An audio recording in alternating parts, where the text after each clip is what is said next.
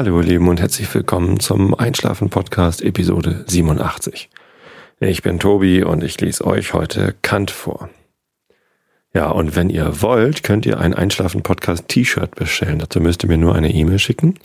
Ihr könnt auf der Homepage einschlafen-podcast.de äh, rechts oben einen Entwurf von dem T-Shirt sehen und da klickt ihr drauf und schon landet, startet euer E-Mail-Programm und dann schreibt ihr nur noch euren Namen, eure gewünschte Größe und eure Adresse rein und dann schickt ihr es ab und ich schicke euch dann die Bankverbindung. Also recht unkompliziert und ähm, würde mich freuen, wenn ihr es macht. Ich habe erst drei Bestellungen, das reicht noch nicht ganz. Ich brauche zehn, damit es nicht ganz so teuer wird. Also bestellt. Und ähm, ja, so viel dazu. Ich wollte mich bedanken für ganz tolles Feedback im iTunes Store. Ich habe schon 71 Bewertungen jetzt. Ich weiß gar nicht, was ich sagen soll. Das ist großartig. Ähm, jetzt letztens neu dazugekommen, ist eine ganz lustige Bewertung. Ähm, äh, wie war das noch? Irgendwas mit. Was hat er geschrieben? Tobi, du alte Potsau oder so? Jetzt habe ich es Ich habe es eben gerade noch gelesen und es ist halt irgendwie so ein, so ein nett gemeintes Schimpfwort irgendwie. Oder, nee, Wildsau. Potsau ist ja auch Quatsch. Wildsau war das. Und ähm, dann ein ganz netter Text darüber, wie gut ähm, ihm der Podcast gefällt. Und ich glaube, es ist eine Anspielung auf Episode 81, als ich erzählt habe, wie ich äh, bei Les Claypool vor 20 Jahren mich ähnlich albern ver verhalten habe. Oder vor 15 Jahren besser gesagt. Also, ähm, es ist nett, kann man machen. Ich hoffe nicht, dass ihr das jetzt alle macht. Das ist auch irgendwie komisch. Ähm, ich mache das ja vor allem mit meinen Bandkollegen, mache ich das auch manchmal, so, so scherzhaft äh, sich Schimpfwörter geben, aber ja. Äh, und dann gab es noch Feedback, dass äh, Coco nicht so gut gefällt, weil es zu interessant ist. Man kann dabei nicht einschlafen. Das fand ich auch sehr nett. Also wenn ihr Lust habt, guckt mal in iTunes äh, auf den Einschlafen-Podcast. Äh, ist im Moment gar nicht so schwer zu finden, weil ich da in den Charts auch ganz gut dastehe. Eigenlob, Eigenlob. Nein, ich, das ist natürlich Dank an euch, ähm, dass ihr mir das Feedback gebt und die Bewertung gebt. Ich weiß immer noch nicht so genau, wie man da in den Charts hochkommt, aber wahrscheinlich liegt es an den Bewertungen und Downloads und da ist natürlich euch zu danken, dass ihr das bewertet und runterladet, damit ich da in die Charts komme. Nein, damit ihr was zum Einschlafen habt. Aber dadurch komme ich halt da hoch rein und das freut mich.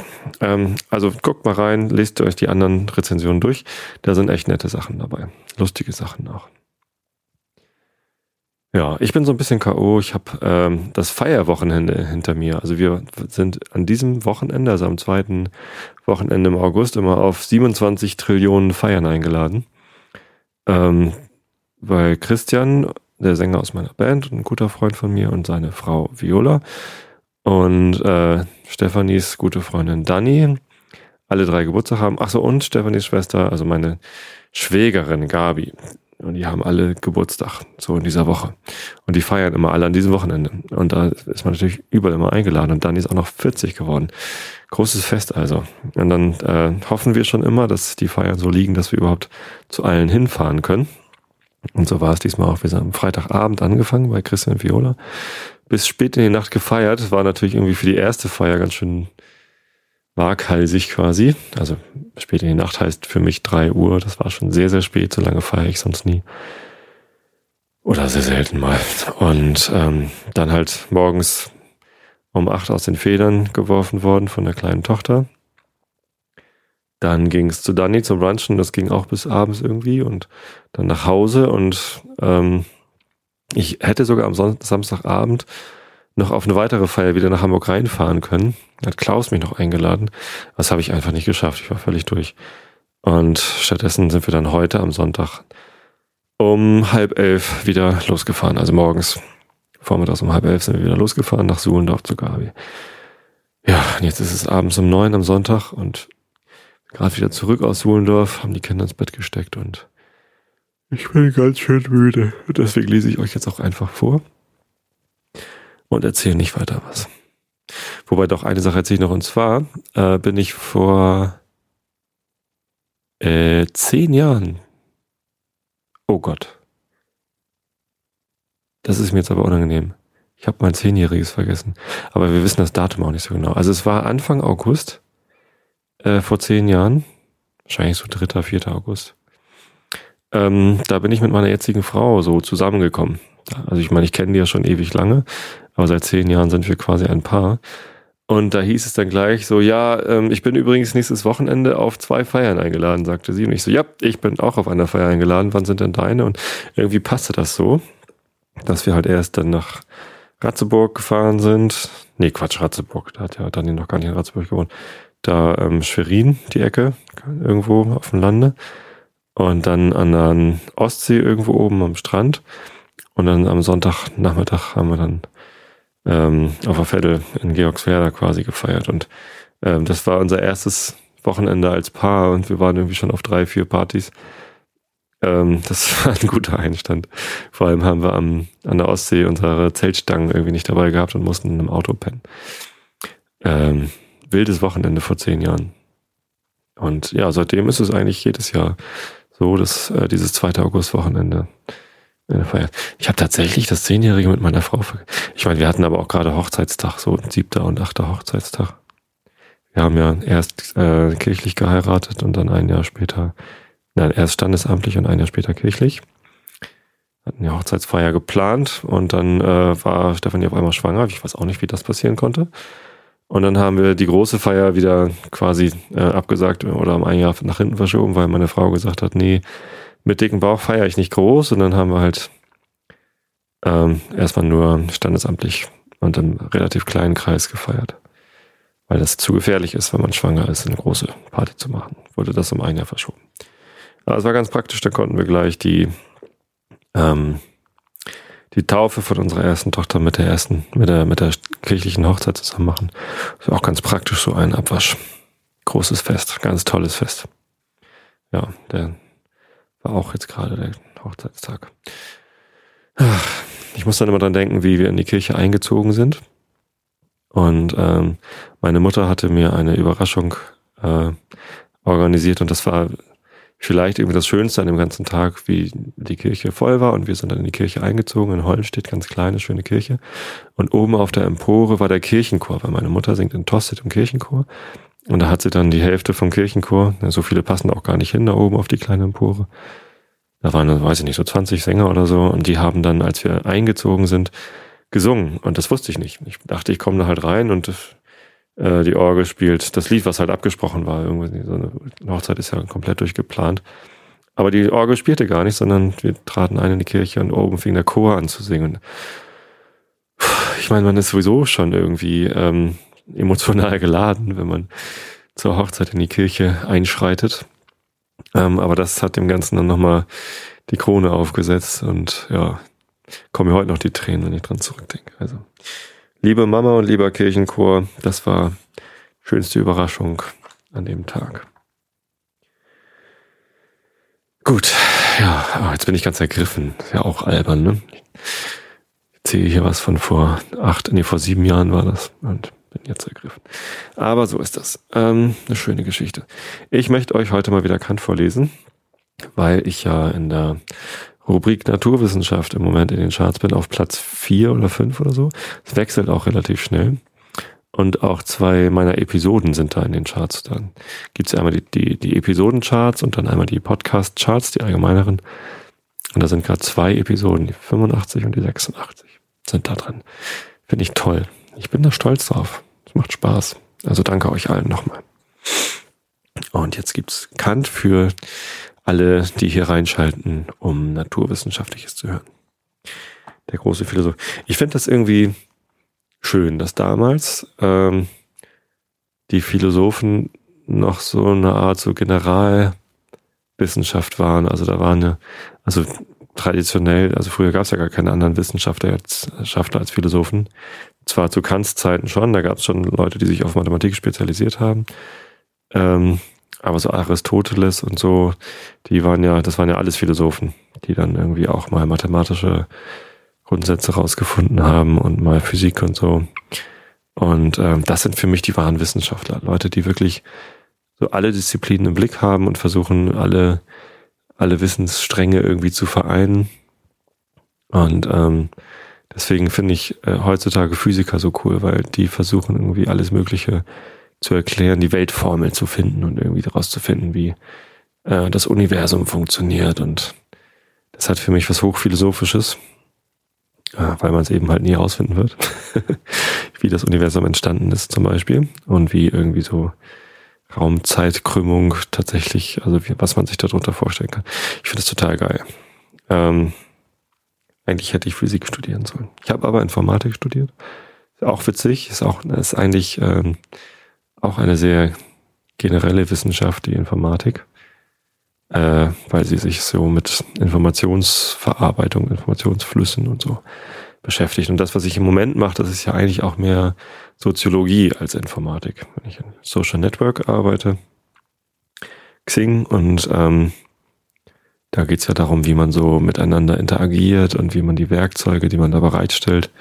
Also die Plattform Xing, das ist ja ähm, im Wesentlichen eine, eine Website.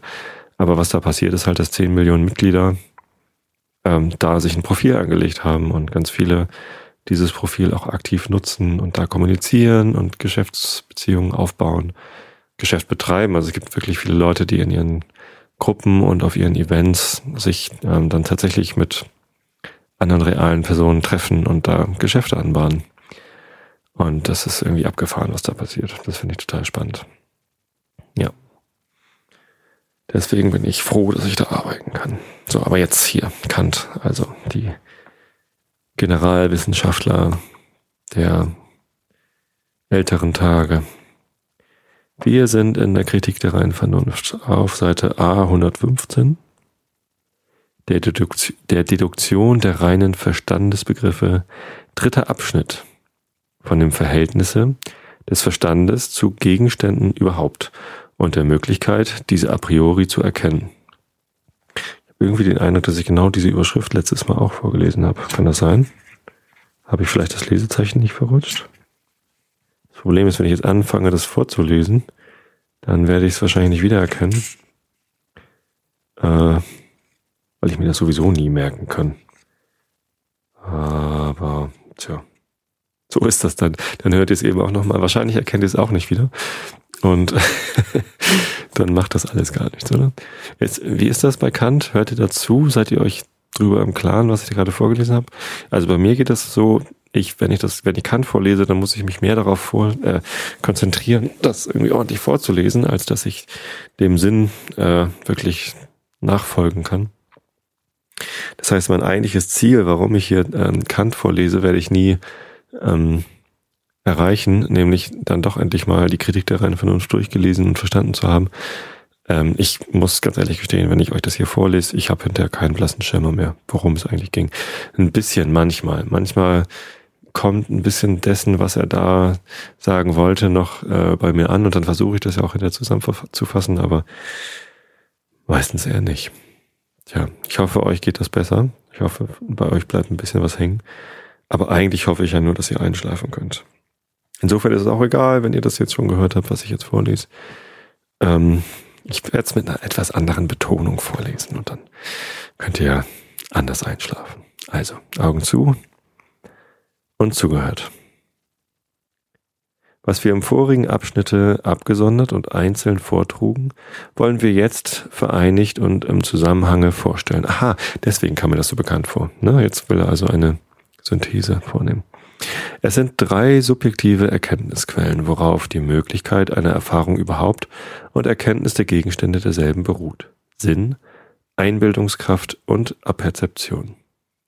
Jede derselben kann auch äh, kann als empirisch, nämlich in der Anwendung auf gegebene Erscheinungen betrachtet werden.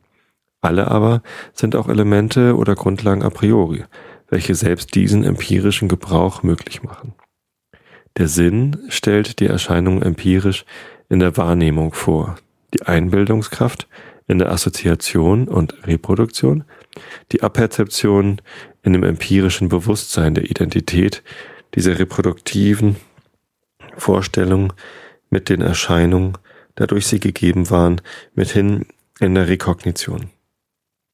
Es liegt aber der sämtlichen Wahrnehmung die reine Anschauung in Ansehung ihrer als Vorstellung die Form der inneren Anschauung, die Zeit, die, der Assoziation die reine Synthesis der Einbildungskraft und dem empirischen Bewusstsein, die reine Perzeption, das heißt die durchgängige Identität seiner selbst bei allen möglichen Vorstellungen a priori zum Grunde. Also bei diesem Satz ging es mir jetzt schon so, dass ich am Ende Sorge hatte, ähm, es gar nicht mal als ganzen Satz zu erkennen, ehrlich gesagt, und ich habe nur auf den Punkt gewartet. Ich lese den einfach nochmal vor, vielleicht verstehe ich ihn noch besser. Es liegt aber der sämtlichen Wahrnehmung die reine Anschauung, in Klammern die Ansehung ihrer als Vorstellung die Form der inneren Anschauung, die Zeit, Klammer zu, der Assoziation, die reine Synthesis der Einbildungskraft und dem empirischen Bewusstsein, die reine Aperzeption, das heißt die durchgängige Identität seiner selbst bei allen möglichen Vorstellungen a priori zum Grunde. Aha. Das ist so, ja. Ach so, na gut. Ich lese einfach mal weiter. Wollen wir nun den inneren Grund dieser Verknüpfung der Vorstellung bis auf denjenigen, denjenigen Punkt verfolgen, in welchem sie alle zusammenlaufen müssen, um darin allererst Einheit der Erkenntnis zu einem, zu einer möglichen Erfahrung zu bekommen, so müssen wir von der reinen Perzeption anfangen. Alle Anschauungen sind vor uns nichts und gehen uns nicht im Mindesten etwas an, wenn sie nicht ins Bewusstsein aufgenommen werden können. Sie mögen nun direkt oder indirekt darauf einfließen, und nur durch dieses allein ist Erkenntnis möglich. Wir sind uns a priori der durchgängigen Identität unserer selbst in Ansehung aller Vorstellungen, die zu unserem Erkenntnis jemals gehören können, bewusst, als einer notwendigen Bedingung der Möglichkeit aller Vorstellungen, weil diese in mir doch nur dadurch etwas vorstellen, dass sie mit allem anderen zu einem Bewusstsein gehören, mithin darin wenigstens müssen verknüpft werden können. Dies Prinzip steht a priori fest und man kann das transzendentale Prinzip der Einheit alles Mannigfaltigen unserer Vorstellung mithin auch in der Anschauung heißen. Nun ist die Einheit des Mannigfaltigen in einem Subjekt synthetisch, also gibt die reine Perzeption ein Prinzipium der synthetischen Einheit, des Mannigfaltigen in aller möglichen Anschauung an die Hand. Kommt eine Fußnote. Man gebe auf diesen Satz wohl Acht, denn von, äh, der von großer Wichtigkeit ist. Alle Vorstellungen haben eine notwendige Beziehung auf ein mögliches empirisches Bewusstsein. Denn hätten sie dieses nicht und wäre es gänzlich unmöglich, sich ihrer bewusst zu werden, so würde das so viel sagen, sie existierten gar nicht. Alles empirische Bewusstsein hat aber eine notwendige Beziehung auf ein transzendentales, vor aller besonderen Erfahrung vorhergehendes Bewusstsein, nämlich das Bewusstsein meiner selbst als die ursprüngliche Aperzeption. Es ist also schlechthin notwendig, dass in meinem Erkenntnisse alles Bewusstsein zu einem Bewusstsein meiner selbst gehöre. Hier ist nun eine synthetische Einheit des Mannigfaltigen, äh, Bewusstseins, die a priori erkannt wird und gerade so den Grund zu synthetischen Sätzen a priori, die das reine Denken betreffen, als Raum und Zeit zu solchen Sätzen, die die Form der bloßen Anschauung angehen, abgibt. Der synthetische Satz, dass alles verschiedene empirische Bewusstsein in einem einigen Selbstbewusstsein verbunden sein müsse, ist äh, der schlechthin erste und synthetische Grundsatz unseres Denkens überhaupt. Es ist aber nicht aus der Acht zu lassen, dass die bloße Vorstellung Ich in Beziehung auf alle anderen, auf alle andere, deren kollektive Einheit sie möglich macht, das transzendentale Bewusstsein sei. Diese Vorstellung mag nun klar empirisches Bewusstsein oder dunkel sein, daran liegt hier nichts, ja nicht einmal an der Wirklichkeit desselben sondern die Möglichkeit der logischen Form alles Erkenntnisses beruht notwendig auf dem Verhältnis zu dieser Perzeption als einem Vermögen. So, ihr Lieben, äh, ich bin durch, ich bin müde. Ich lese jetzt nicht dieses Kapitel zu Ende. Das wären nochmal zehn Minuten. Schaffe ich nicht. Dann verlese ich mich nur noch. Also, ich wünsche euch allen einen guten Start in die Woche. Ich hoffe, ihr seid fit. Ich werde mich morgen so ein bisschen durch den Tag schlagen müssen. Aber auch das wird gehen. Ich gehe jetzt gleich ins Bett. Es ist halb zehn. Also, nee, es ist 20 nach neun. Also, schlaft recht gut und bis zum nächsten Mal.